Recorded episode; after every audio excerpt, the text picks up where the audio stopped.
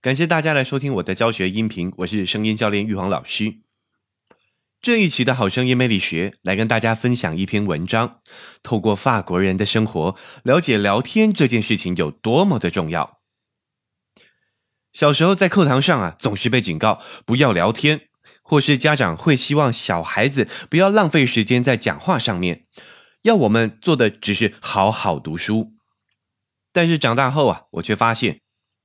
会不会讲话真的是太重要了。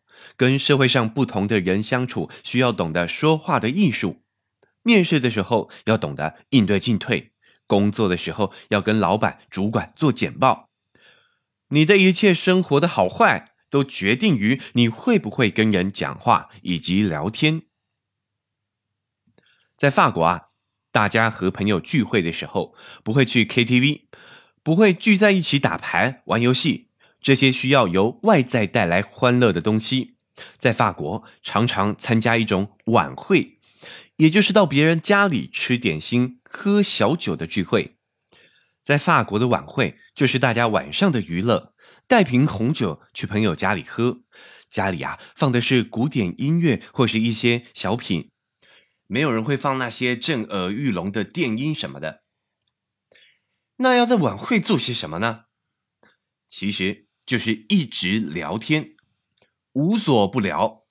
大家可以拿着红酒到处走动，看到谁就跟谁聊，而且什么话题呀都可以聊一聊：政治、经济、文学、艺术、人权、女权、社会、音乐等等，每个人都可以跟你聊上这些话题，而且都是非常有趣的内容，是大家发自内心的观察所发的言。那么聊天到底有什么好处呢？第一，你聊完不会觉得空虚，你聊完不会觉得空虚，而是会觉得回味无穷，甚至可以在对话当中知道这个人的性格，进而交到一位好朋友。如果只是出去玩乐，当下是开心的，但是回来心是空虚的，因为你没有把任何东西放到心里，你为心里做的只是出，没有进。跟人聊天，你会发现每个人看待同一个话题都有不同的看法。如果你敞开心胸的话，会发现，哎，自己又多了一个看待事情的角度，而有很多的收获。这种充实感是那种狂欢的聚会得不到的。第二，学会如何交到真正的朋友。常常有些人聊天会让你觉得目的性很强，感觉要从你身上得到什么，或是用话术在引导你说话。这样的人自以为很聪明，但是他们却是最笨的，因为人都有本能在感受别人讲话的氛围，越不真诚啊，越让人无法展开心胸跟你深交。可是太过真诚也容易引起别人不快，所以在这个分寸的拿捏过程是需要不断的练习。晚会就是提供一个这样练习聊天的机会。你会得到一个能力，是交到许多真心有廉洁的朋友，因为你的外表、你的财富接近你的这些朋友，会随着你的外表跟财富的逝去跟着失去。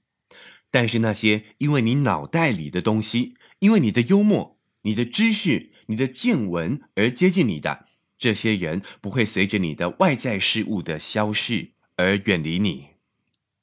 第三。因为喜欢聊天，所以学会观察以及学习很多的新知识。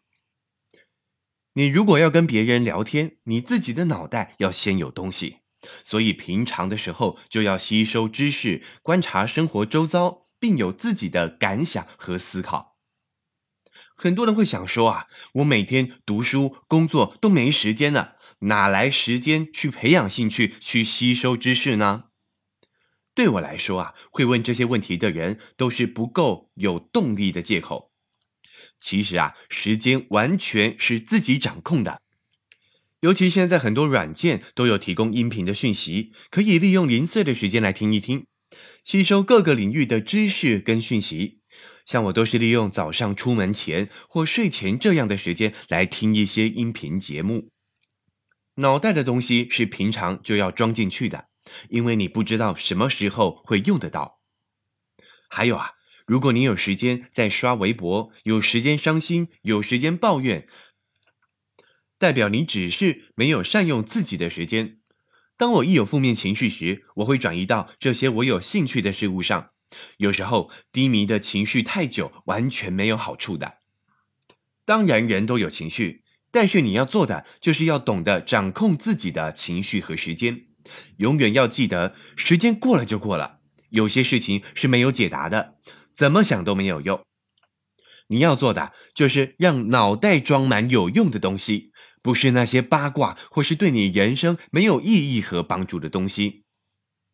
你脑袋里的东西是可以决定你的命运和未来的。以上就是今天的分享，提供给您参考。透过今天的分享，我们发现聊天能力呀，对法国人来说是非常的重要的。但我相信，对我们中国人来说也是越来越重要了。因为聊天的能力就等于我们生活社交的能力。最后也预告一下，下一周的好声音魅力学呢，也即将分享如何增加自己的聊天能力，敬请大家期待。如果这一期的内容对您有帮助的话，您的赞赏是对我们最直接的鼓励，也非常欢迎您持续关注或分享。感谢您的收听，谢谢。